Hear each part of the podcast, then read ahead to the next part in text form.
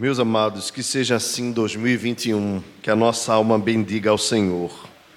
Toda a nossa vida, todos os dias deste ano, proclamem o seu louvor. Não há nada melhor, absolutamente, do que estarmos na presença de Deus, entoando seus louvores. Ele é digno, ele merece, e é bom para nós louvarmos ao Senhor. Também é bom para nós. Muito bem, meus irmãos, nós vamos dar continuidade no estudo do Catecismo Nova Cidade. É, lembrando aos irmãos que nós estamos neste primeiro culto de. Encerramos agora né, o primeiro culto de 2021. Vamos agora para a parte da nossa escola bíblica. E nós teremos hoje à noite, se o Senhor assim permitir, ceia do Senhor.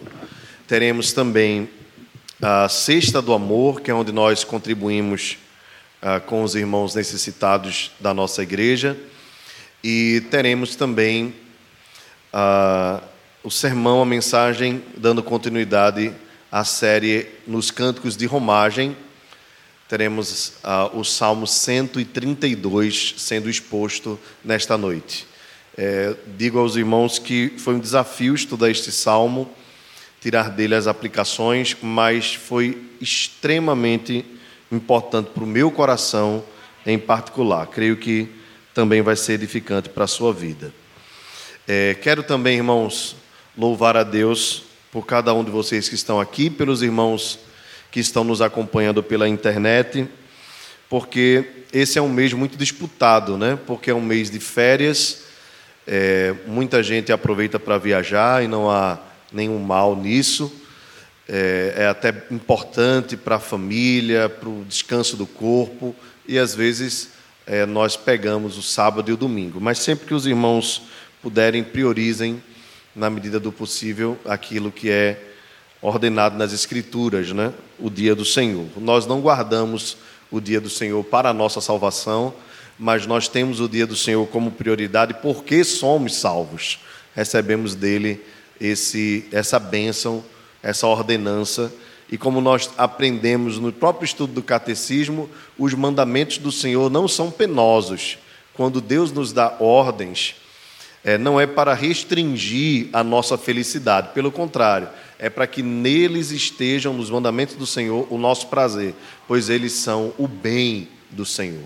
Fazendo então a vontade do Senhor, nós estaremos desfrutando da Sua bondade, da Sua graça. Ok? Bem, irmãos, vamos então para a pergunta de número 21. Nós estamos então inaugurando a segunda parte do Catecismo Nova Cidade. É, o material você pode, se você tem impresso, você pode abri-lo aí. Alguns irmãos têm apostila, outros têm livros. Tem não, é? Ah, gente, é porque a gente dividiu a apostila. Perdão. Quem tiver aí puder colocar na internet, porque os irmãos acessam pelo celular, quem estiver com, com internet dados móveis. Perdão, nós dividimos a apostila em partes, né, para ficar mais, mais acessível. Aí vamos fazer o seguinte: na próxima semana eu já prometo aos irmãos que a gente traz a segunda parte da apostila, ok? A segunda, eu acredito que dá para ir até o final. Muito bem, vocês podem acompanhar aqui ó, no Data Show Aqueles irmãos sem dificuldade com a leitura podem vir aqui para frente, tem bastante lugar aqui na frente. Já está no grupo da igreja. Benção. Quem tiver aí com a internet pode acompanhar também. É só pegar o seu celular, acessar os dados móveis. Bem, mas em, em suma, né, o, o resumo vai estar aqui colocado na projeção. Que tipo de redentor é necessário para nos trazer de volta a Deus? Um redentor que seja verdadeiramente humano e também verdadeiramente Deus. Vamos repetir a resposta? Um redentor que seja verdadeiramente humano e também verdadeiramente Deus. Vamos ler juntos Isaías capítulo 9, verso 6. Porque um menino nos nasceu, um filho se nos deu, e o principado está sobre os seus ombros e se chamará seu nome maravilhoso, conselheiro, Deus forte, Pai da eternidade, príncipe da paz. Amém. Bem, olha o privilégio que nós temos na inauguração deste, desta nova sessão. Primeiro comentário é um comentário de Agostinho de Hipona, teólogo, século IV, é, da Argélia, né, um africano e um teólogo, talvez, depois de, de Cristo, lógico, né, do apóstolo Paulo, talvez o teólogo mais importante da história da igreja. No, no nosso Instagram e nos podcasts nós falamos sobre Agostinho, né, Jimmy? Quem ficou com Agostinho? Ainda não teve, pois agora vai a cobrança em público. Senhores Jimmy, Aleph e Luiz Henrique, providencia Agostinho de Pona, viu? Para a gente fechar a série com chave de ouro, tanto no Instagram como nos, nos podcasts. Porque os, os próximos estudos que nós vamos fazer, dos, os, as próximas perguntas, vai, vão ter alguns pais da igreja. E é muito gostoso estudar os pais da igreja e trazer trazê-los para temáticas contemporâneas e comentários do dia a dia, ok? Agostinho faz um comentário bem breve, nós vamos lê-lo todo, já que é pequenininho. Ele diz assim: Aquele que existiu como Filho de Deus antes de todas as eras, sem princípio, dispôs-se a tornar filho do homem nestes anos recentes. Agostinho aí era do século IV, tá? Ele o fez, embora não tivesse cometido nenhum mal, submetendo-se, e nós, os receptores de tanto bem de suas mãos, não temos feito nada para merecer esses benefícios. Gerado pelo Pai, ele não foi feito pelo Pai, ele foi feito homem na mãe, a quem ele mesmo criou, para que pudesse existir aqui por algum tempo, nascido daquela que nunca poderia existir em nenhum lugar, exceto por seu poder. Que tremendo, irmãos, esse texto de Agostinho. É, vejam, tem tantas coisas aqui que não, não dá para a gente abordar tudo. Né? Primeiro, embora Agostinho cresce na virgindade perpétua de Maria, como alguns teólogos dos primeiros séculos, ele tinha absoluta tranquilidade em afirmar que a salvação só se dava por meio de Jesus Cristo. Não havia outro, e não há outro em quem nós podemos ter salvação. Quem é esse redentor? É aquele que existiu como filho de Deus antes de todas as eras. Veja, Jesus é o eterno filho de Deus. Ah, inclusive, a Bíblia fala que ele é o cordeiro que foi morto antes da fundação dos tempos. Para nós poderia existir até uma lógica, né? É, mas para Deus não existe essa lógica, essa cronologia, isso é nosso. De repente nós poderíamos pensar que Deus criou todas as coisas, aí Adão caiu, e aí eles bolaram um plano, vamos resolver como é que fica essa situação, e aí houve um debate, e aí Jesus desceu. Não. Tudo já havia sido determinado antes da fundação dos tempos. Há perguntas a respeito destas coisas? Há dúvidas a respeito? Eu tenho um monte. Nem todas elas são compreensíveis a nós. Mas o que nós temos certeza que a Escritura nos afirma é que Cristo é o eterno Filho de Deus. Não criado, mas gerado. Ah, parecem ser a mesma coisa, mas não são. Ok? Vamos. Observe o texto diz assim: é, dispôs-se a tornar filho de Deus, ele o fez embora não tivesse cometido nenhum mal, submetendo-se, e nós, receptores, somos apenas ah, beneficiários desta graça. Não há mérito em nós, nós apenas, apenas recebemos de Deus esta bênção. Ele não foi feito, mas foi gerado. Nós vamos estudar sobre isso um pouco mais na frente. E aqui esse detalhe, né? Ele foi feito homem na mãe, a mãe que ele mesmo criou. Veja, ele se submeteu em amor, por graça, a todas as leis, a todos os sistemas que ele mesmo estabeleceu antes da fundação dos tempos para os homens. Essa é a maior prova de amor e de graça. O redentor é Deus se fez homem. Por que nós necessitamos, aqui o comentário de Brian Chappell, de um redentor verdadeiramente humano? Para que ele possa identificar-se conosco. Essa seria, então, a argumentação principal deste teólogo contemporâneo. Para que ele pudesse identificar-se conosco. Hebreus capítulo 4, verso 15 diz: Porque não temos um sumo sacerdote que não possa compadecer-se das nossas fraquezas, porém um que, como nós, em tudo foi tentado, mas sem pecado. Veja, a argumentação aqui dos Hebreus, geralmente nós pegamos esse texto isolado, é, ele está fazendo a comparação de Cristo com o sacerdote da antiga aliança. Por isso que ele diz assim: nós não temos um sumo sacerdote que não possa compadecer-se. Ele está fazendo uma comparação com o sacerdote da antiga aliança. Mas se ele fosse escrever esse texto aqui isolado, ele diria assim: Nós temos um sumo sacerdote que se compadece das nossas fraquezas, porque, como nós, ele foi tentado em todas as coisas, mas não pecou. Essa é a afirmação que está dentro desse texto, ok? É, o que é que o autor, então, de Hebreus quer nos ensinar? Que Jesus sofreu as mesmas limitações as mesmas tentações que nós enfrentamos como homens. E por isso que ele pode se compadecer de nós. É por isso que Jesus é tão misericordioso conosco. É por isso que ele se colocou em nosso lugar na cruz do Calvário e se coloca à nossa frente, porque ele sabe, porque viveu aqui. Jesus foi tentado em muitas coisas, irmãos. Vocês devem lembrar bem das vezes que ele foi afrontado pelos fariseus, das vezes que ele precisou lidar com a incredulidade, das vezes que ele precisou lidar com, com as crises dos, dos apóstolos. Meus irmãos, quem mais foi paciente do que Jesus?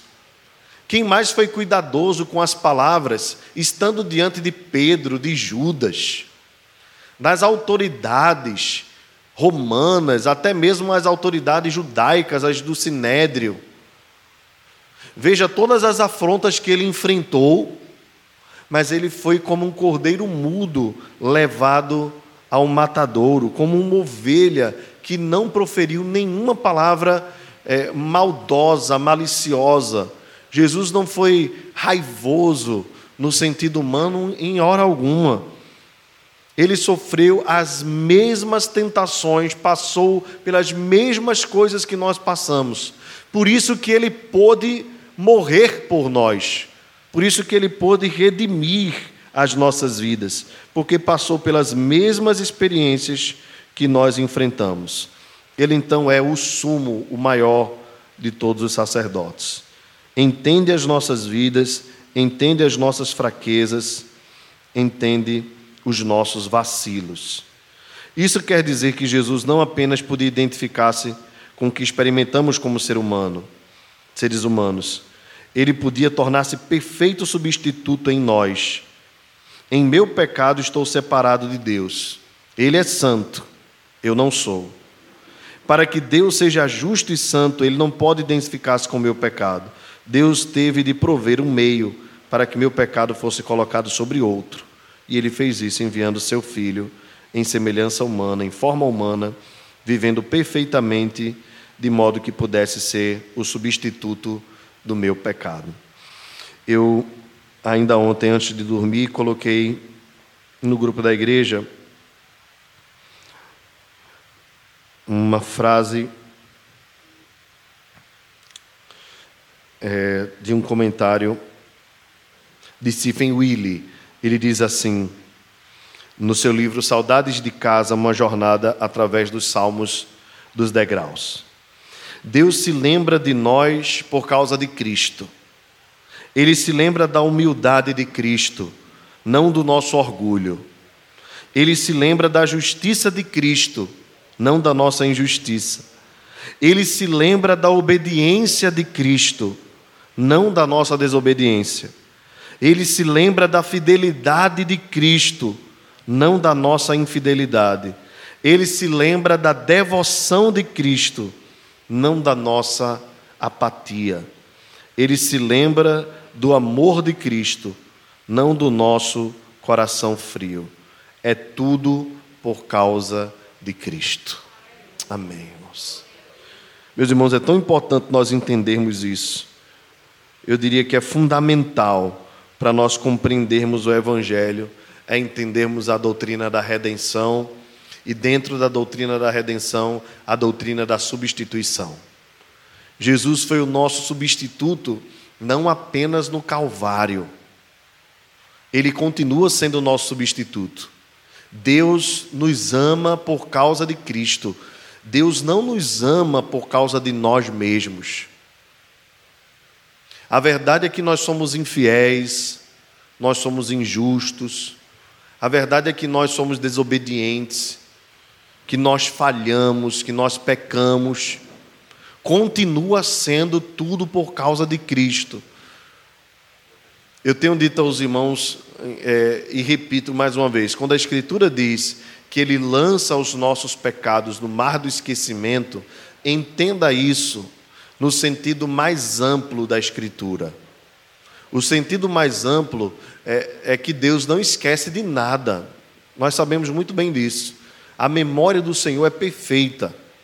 Ele conhece cada um dos nossos pecados. Ele não se lembra no sentido de que ele lançou sobre o seu filho, de uma vez por todas, todos os nossos pecados. Então, quando ele olha para nós, ele não nos vê como nós somos, ele nos vê como Cristo é em nós, o que Cristo fez em nós. Portanto, tudo é graça de Deus, tudo é fruto da misericórdia de Deus. Nós sabemos bem, irmãos, que às vezes somos tomados por alguns desses sentimentos que, e atitudes que Stephen William colocou aqui nesta frase: apatia, frieza, desobediência. E Deus continua insistindo em nós, porque nós somos comprados, porque nós somos de Deus, porque nós somos de Deus em Cristo Jesus, nosso Senhor. Ele sim viveu em perfeita obediência ele sim viveu em perfeita justiça, em perfeita fidelidade. Ele sim nunca foi apático para com seu, no seu relacionamento para com Deus, para com o Pai. Pelo contrário, se nós lembrarmos bem, em todos os momentos, principalmente no Evangelho de Lucas, nós vemos esses detalhes. Jesus está orando, está conversando com o Pai às vezes com os discípulos, com os apóstolos, às vezes afastados deles, e no Getsemane, a despeito deles. Pois Jesus disse a eles: fiquem em oração, fiquem vigilantes, mas eles dormiam. Mas Jesus perseverava por eles em oração. Meus irmãos, nós temos em Jesus toda a nossa gratidão pela nossa salvação. Foi Ele quem fez tudo por nós.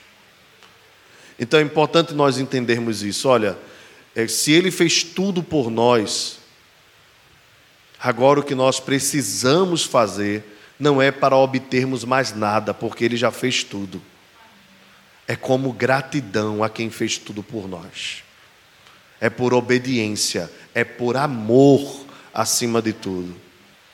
A nossa vida precisa ser a Ele uma oferta de louvor mas ele também é Deus. E como Jesus é Deus, pode realizar os propósitos pelos quais veio ao mundo.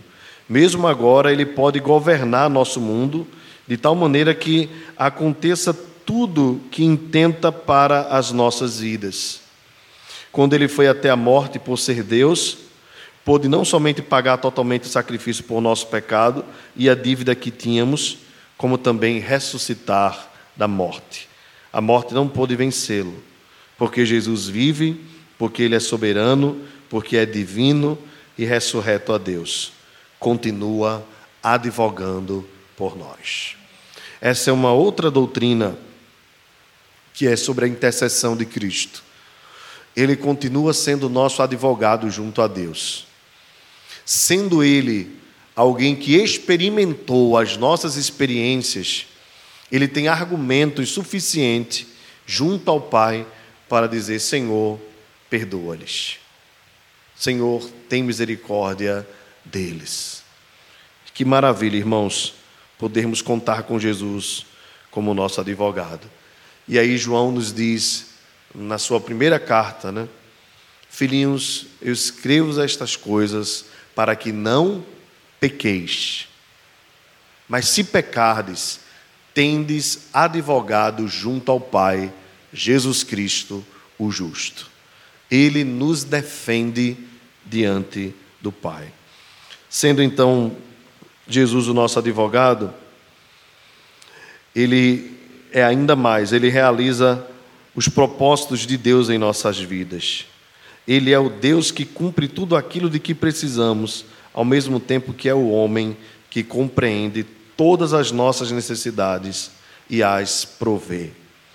Jesus, Deus perfeito, homem perfeito, ele é o redentor de que precisamos e realizou tudo o que foi necessário ao se identificar com nossa humanidade e fazer o que Deus teve de fazer para nos salvar. Eu convido então vocês, irmãos, a se colocarem de pé para nós fazermos esta oração e depois cantarmos uma canção. Vamos ler todos juntos a oração? Filho de Deus e filho do homem, por gerações foste profetizado. Somente aquele que é igualmente divino e humano poderia viver em perfeita obediência e ser sacrifício propício em nosso favor.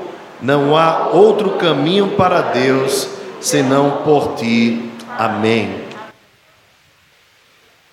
Irmãos, pergunta de número 22. Por que o redentor tem de ser verdadeiramente humano? Para que em sua, vamos ler todos juntos a resposta? Para que em sua natureza humana pudesse em nosso lugar obedecer perfeitamente toda a lei e sofrer o castigo pelo pecado humano e também condoer-se de nossas fraquezas. Ele vai, parece ser a mesma coisa, mas ele vai abordar outro aspecto ah, da, dessa doutrina da redenção, ok? Da humanidade de Cristo, da necessidade da humanidade de Cristo. Vamos ler Hebreus 2,17, mais uma vez, todos juntos? Por isso convinha que em tudo fosse semelhante aos irmãos, para ser misericordioso e fiel sumo sacerdote naquilo que é de Deus, para expiar os pecados do povo. Muito bem. É, observe aqui um ponto interessante, né? Semelhante aos irmãos. Observem aqui que Jesus é o nosso irmão, o nosso irmão mais velho. Essa não é uma doutrina é, romanista, tá certo? É uma doutrina bíblica. Ele se fez nosso irmão ao mesmo tempo que ele é o nosso Deus, ok? É, um comentário, mais um comentário de um pai da igreja, Atanásio de Alexandria. A gente estudou Atanásio, Jimmy? Estudou? Quem foi que deu? Atanásio foi Jimmy. Então você procura aí no nos podcasts e também no Instagram a série Os Pais da Igreja, para conhecer um pouquinho mais sobre Atanásio de Alexandria. É, o texto é curto também, eu queria que você acompanhasse comigo então a leitura. Se você não puder acompanhar, você ouça com atenção.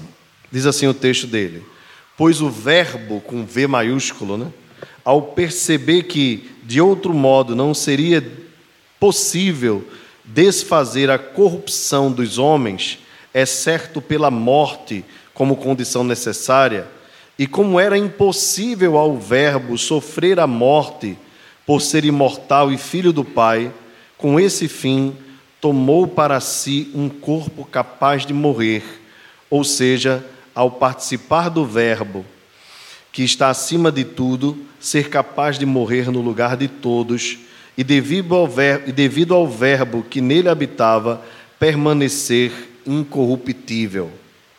Assim, a corrupção poderia ser cessada para todos mediante a graça da ressurreição. e ao oferecer a morte o corpo que ele mesmo tomou como oferta e sacrifício, livre de qualquer mácula, tirou a morte de todos os seus irmãos pela oferta de um equivalente. Por estar, sobretudo, o Verbo de Deus naturalmente, ao ofertar o seu próprio templo, instrumento corpóreo pela vida de todos, satisfez a dívida com sua morte. Assim, ele, o incorruptível Filho de Deus, estando unido a todos pela natureza semelhante, revestiu a todos com sua incorrupção pela promessa da ressurreição. Aleluias. Meus irmãos, que texto tremendo.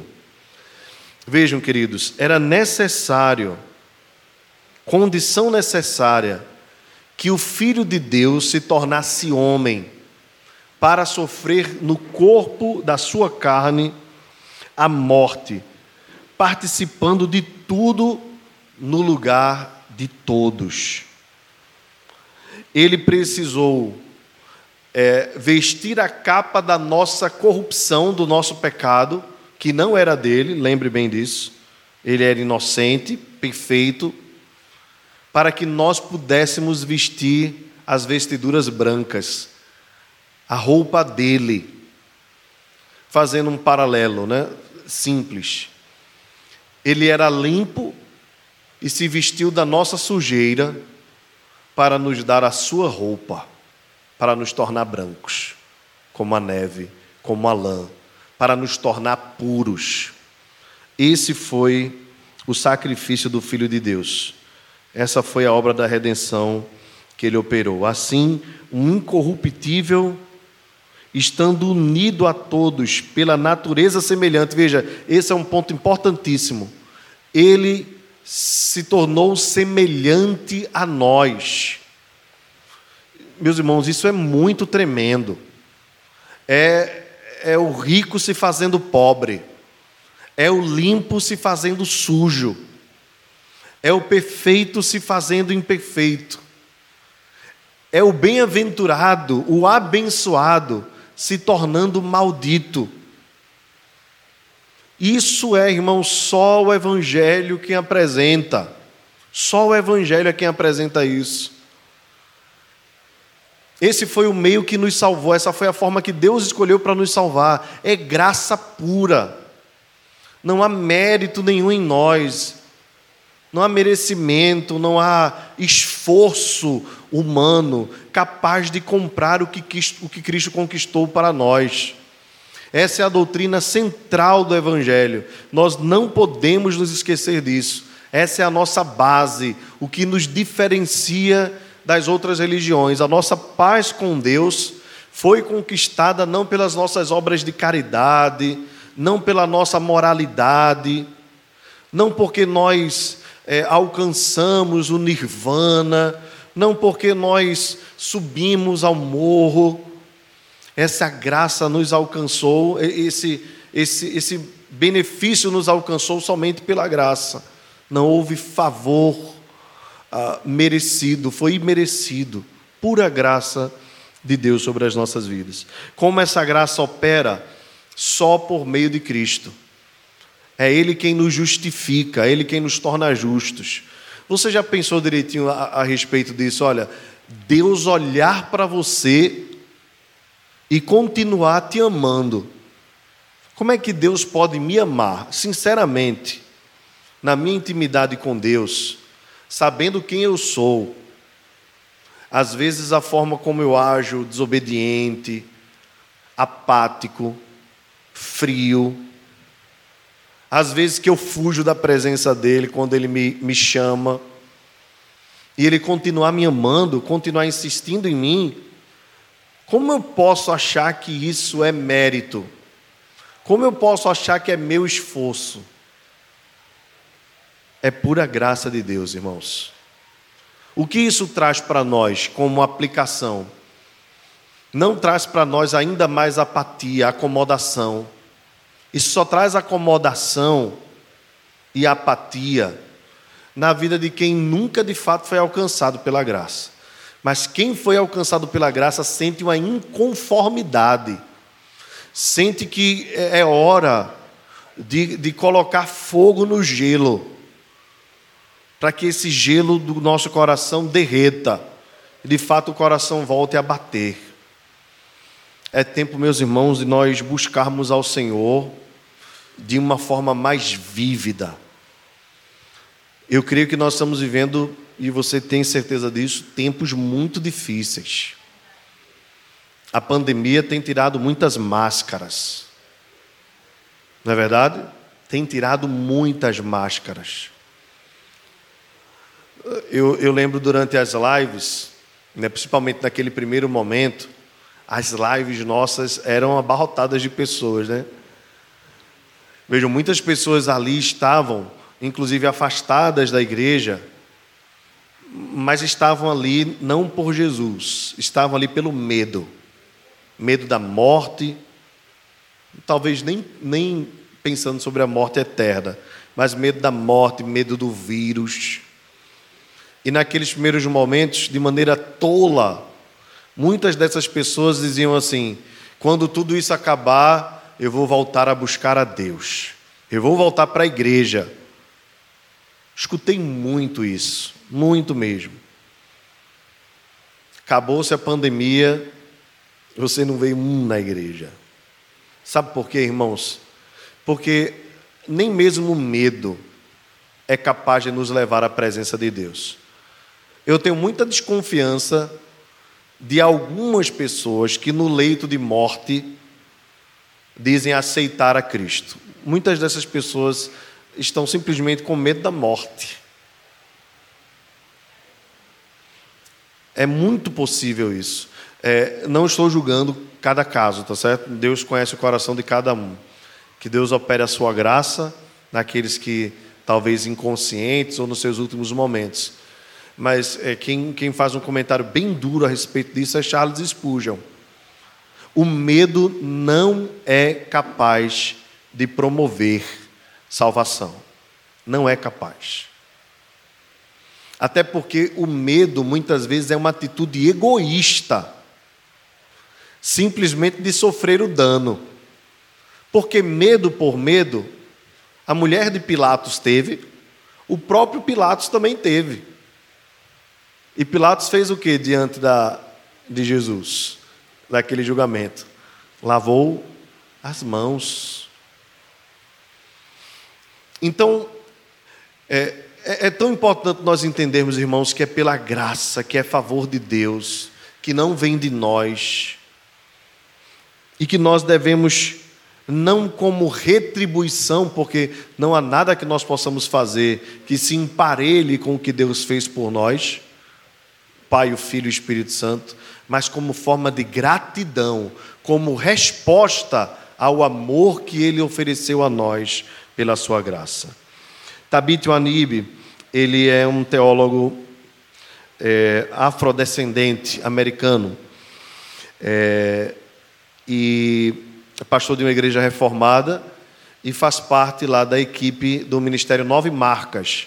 Ele escreveu é, o que é um membro de uma igreja saudável, um livreto verde da editora Fiel.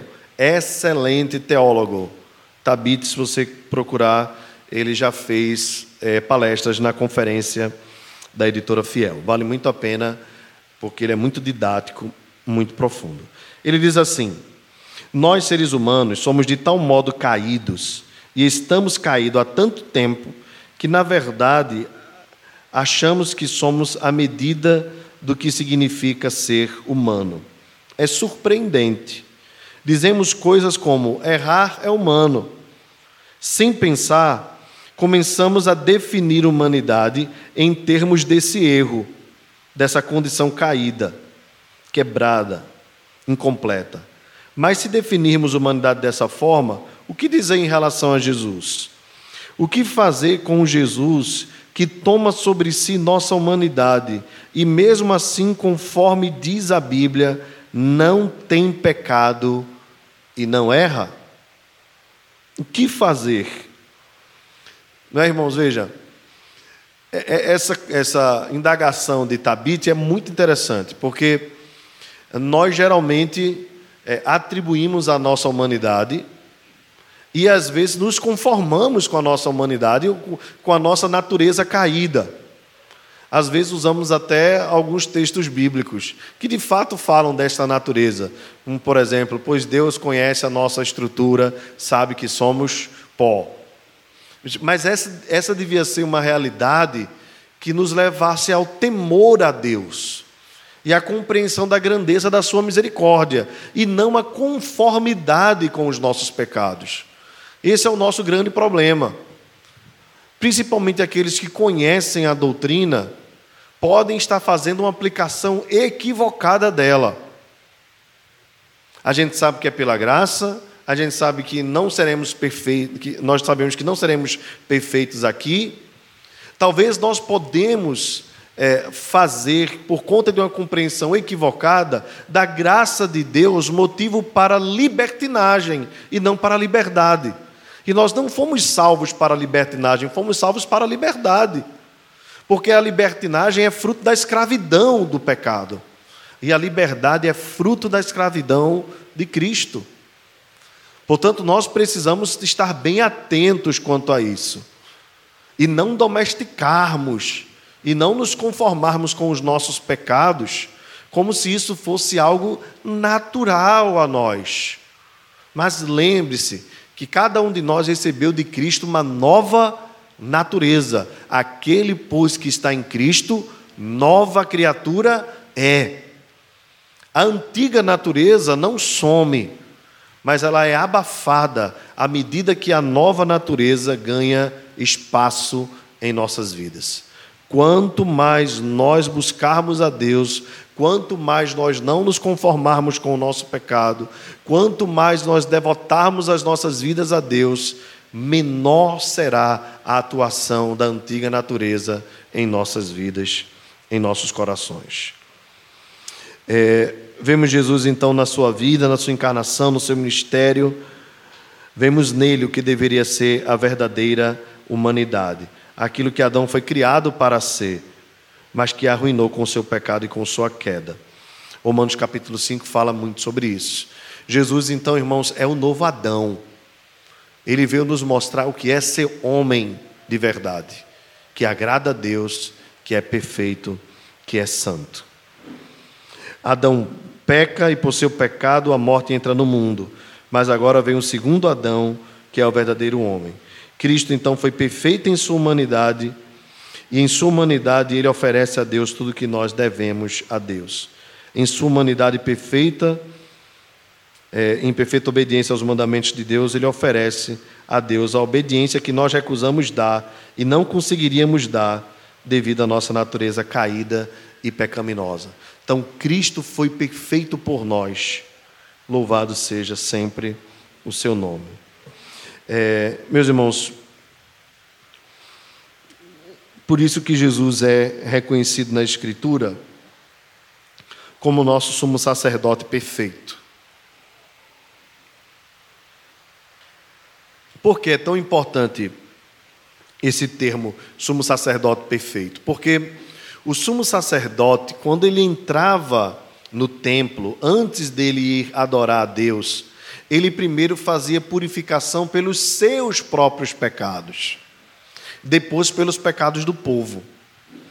Jesus então entra na presença de Deus, se oferecendo como sacrifício, mas ele não faz uma limpeza ou não toma um banho de purificação pelos seus próprios pecados, porque ele não pecou.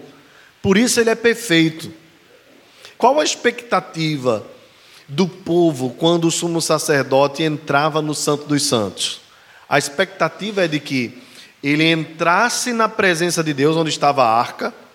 Dentro da arca havia a lei de Deus, uma cópia, a vara florescente de Arão e uma cópia, um, um modelo do maná. Ok?